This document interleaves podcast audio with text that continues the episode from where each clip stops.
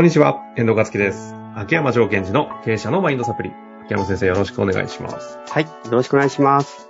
さあ、ということで、はいいきたいと思いますが、この間ね、プラプラのガンダム またそれぶり返す。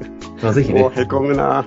どう活用するかというのがね、決まったらまた皆様にご報告をしたいと思いますが。プラプラガンダムのあそうですよ。新しい何かの活用方法があるのか、みんなで考えましょう。はい。お願いします。まあ、ということなんですけれども、うん質問いきますか？何かありますかえっとね、はいはい。その、そのプラプラガンダムになっちゃった日は、実はあの、秋山家の映画の日だったんですね。はいはい。で、また映画のを見たんですけど、これすごい良かったので、ちょっと簡単にタイトルだけでも紹介しようかなと思って。ほう。ぜひ遠藤さんもですね、はい将来、将来見てほしい。なんだろう。イエスデーっていうのがあるんですよ。え？イエスデー、イエスの日。あー、知ってってます？その映画。いや、見てないですけど。はいはい。え、ネットフリックスで。全部イエスアンドするやつですよね。えっと、あんで全部イエスっていうの。全部イエスなんですね。あの、子供が24時間何か言ったら親は絶対ノーって言っちゃいけない。うん。イエスってダメとは言っちゃい、非みたいな。ダメとは言っちゃいけない人。で、まずこれをね、選んだのはうちの妻でね、ああ、なんかもう、見る前からなんか、胸が痛いって分かってるじゃん、みたいな。あー何かの大きなメッセージなんじゃないですかね、これは。いやそれでまあ、中はね、あの、言いませんけども、まあ、面白かったっていうか、はあ、そうだよな、っていうことがいっぱいあったので、イエスデーな人生にした方がいいよっていうことではなくて、うんただその中に気づきあったんですね。そうです。前のやの、なんかイエスマンとかあったんですけども、それはイエス、イエス、イエスっていうノーマン、ノーマンってやつなんですが、これはそのイエスでと、その日はイエスということによって、まあ何が起きるのかとか、うん。その子供たちが何を感じるのかとか、まああとはママがどうしてノーって言ってたのかみたいなところ、みたいなところがあるので、これあの、うんと、経営者の方もいいと思いました。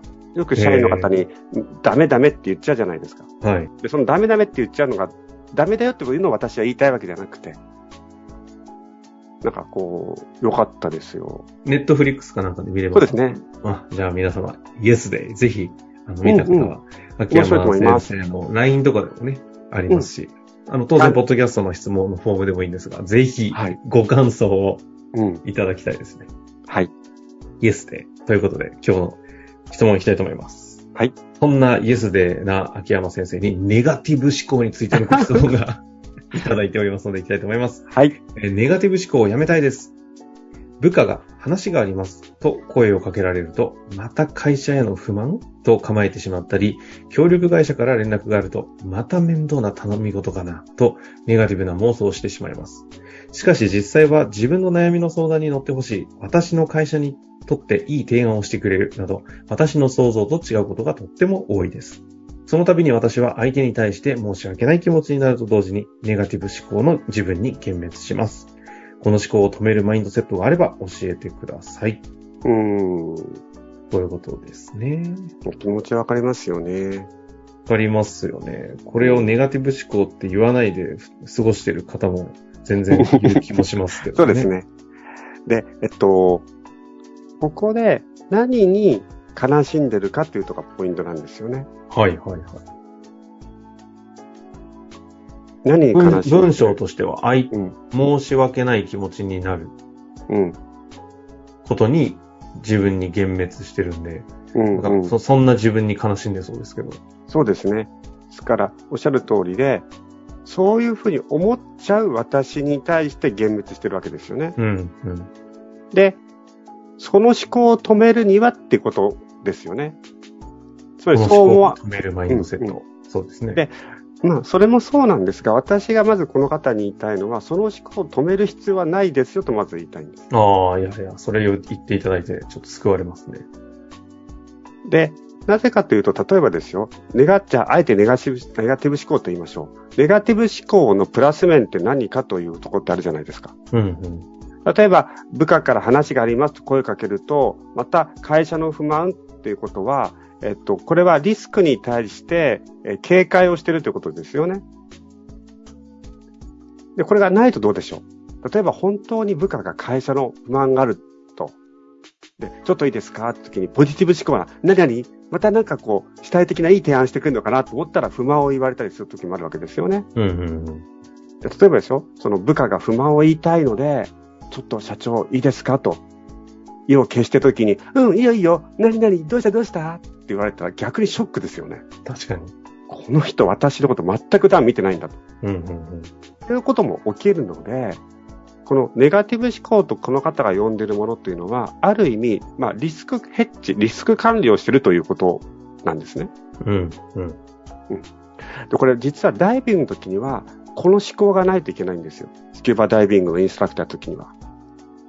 ほうほうほう。そうなんですね。そのリスクヘッジの仕事だからですか？そうですね。で、と、というのは、えっと、今ここでペケペケが起きたらどうしよう。今ペ、ここでこれが起きたらどうしようってことを考えながらガイドをするんですよ。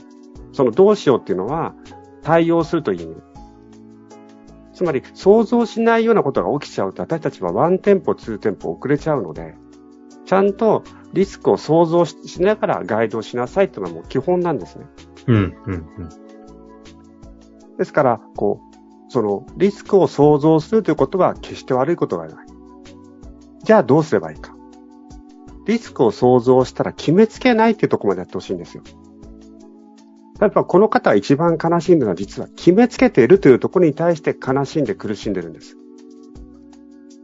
その、クレームかなとか、また会社の不満かなってなった時に、そうに違いないって決めつけてるという意味ですか？そうです。もうその映像しか見えてないっていうのを無意識で決めつけちゃってる私が嫌いなんです。ですから、私がよくやるのを紹介すると、思ってしまったことに対して、そうかもしれないし、そうじゃないかもしれないって必ず宙に浮かすんです。うんうんうん。あ、社長、話がありますと声かけられた。あ、また会社の不満言うのかな、この人また、あ前も言ったし、と思ったら、そうかもしれないし、そうじゃないかもしれないっていうことは私実際心の中で言うんですけどね。うーん。ちょっとニュートラルに置いとくので、そうすると、じゃあ実際どんなことがあったのっていうその入りがニュートラルじゃないですか。自分のその想像に対して軽く疑いをかけとく。うん。そうすることによって、えー相手のど、どっちでも対応できます。じゃあ、例えば、その部下からの話が始まりましたっていう時に、どっちかな、どっちかな、あ、やっぱり不満だと思ったら、また同じように、そうかもしれないし、そうじゃないかもしれないって言って、またニュートラルに戻して、え、それってどういうことなの？あどうしてそう思ったのかな？っていうふうにずっと聞いていくってことをやっていくのがまずいいなと思います。うんうんうんうん。ニュートラルに。うんそうじゃないかもしれないし、そうかもしれないと。宙に浮かせる。これは、あの、本当にいろんな場面で、えっと、重要ですね。例えば、こう、ぬか喜びするってあるじゃないですか。ぬかよ勝手に、例えば、売上が、えっと、計画120%いくのは見えたみたいな。そうするともう、こう、テンション上がっちゃってるんですけども、うんうんうんそれで判断ミスをしたりするわけですよね。で、行くかもしれないし、行かないかもしれない。それよりも、そこに向けて今自分は何をすべきかっていうふうに、まあ、冷静に持っていきたいんですね。ですから、こう、自分が物事を冷静に、そして、えしっかりと前に進める、まあ、この、まあ、マインドセット法の一つなんですけども、そうか。もしれないし、そうじゃないかもしれないっていうのは、私もよく使ってるし、この方にも進めたいですね。なんかすごいシンプルですよね。やることとしては。うんその自分が、まあ、この方の場合は基本的にはネガティブに行きがちということなので、うんネガティブなイメージが、まあ、だんちょっと女性か男性かわかりませんけど、うんうん。あの、奥さんになんか、はって声かけられた時に、やべえ、またなんか言われるのかな、と思ってかもしれないし、そうじゃないかもしれない。そうそう。思えるかな、それ。どう、結構実際やろうとしたら、いや、今か、シンプルですねとか言いましたが、うん結構難しそうですね。えっと、そう、自分のその思考に疑いをかけるっていうのは、まあ、トレーニングとしてはやってほしいですね。ああ、ですね。トレーニングしないと、うっかりまた、ああ、また、そうじゃない、あ、あ、いやいやいや、やっぱり、やっぱり、その時ですよ。で、ちょっと奥さんに、ちょっと、ねえねえ、あんたとかいう時に、あまた来たって時に、何その顔？すぐそうやってさ、私がすぐ嫌なことばっかりと思ってるでしょって言って、そこからっていうふうにバットリが。言ってくれる関係ならまだセーフですけどね。もう、それを言ってくれなくなった時に、こう、ちょっと、黄色信号点滅ですが。でもこれは、まあ、ある意味技術とかマインドセット法なので、はいはい、はい、えー、ぜひやっていただきたいなと思いますね。そうですね。ぬか喜びのあなたに。宙に浮かせる。あとはネガティブだと思ってしまっていると。だから結局の私たちは決めつけてしまうということに対して不都合を作ってしまうので、予測すること自体は悪いことではないですからね。まあ、ということでやってまいりましたので、まずね、うん、そのテ,、まあ、テクニックを一つ今回久々にね、教えてくださいましたので、はい、ちょっと実行してみていただいて、合わせて、えー、イエスデーをちょっと視聴いただき。うんうん。あ、うまいな。何かしら、いや、うまいかどうか知りませんけど、なんか繋がりそうな何かのね、要素を感じるので、うん、ぜひ、リソースとして活用いただいて、また何かありましたら質問を寄せいただけると嬉しく思います。はい。終わりましょう。ありがとうございました。はい、ありがとうございました。本日の番組はいかがでしたか？番組では、秋山城賢治への質問を受け付けております。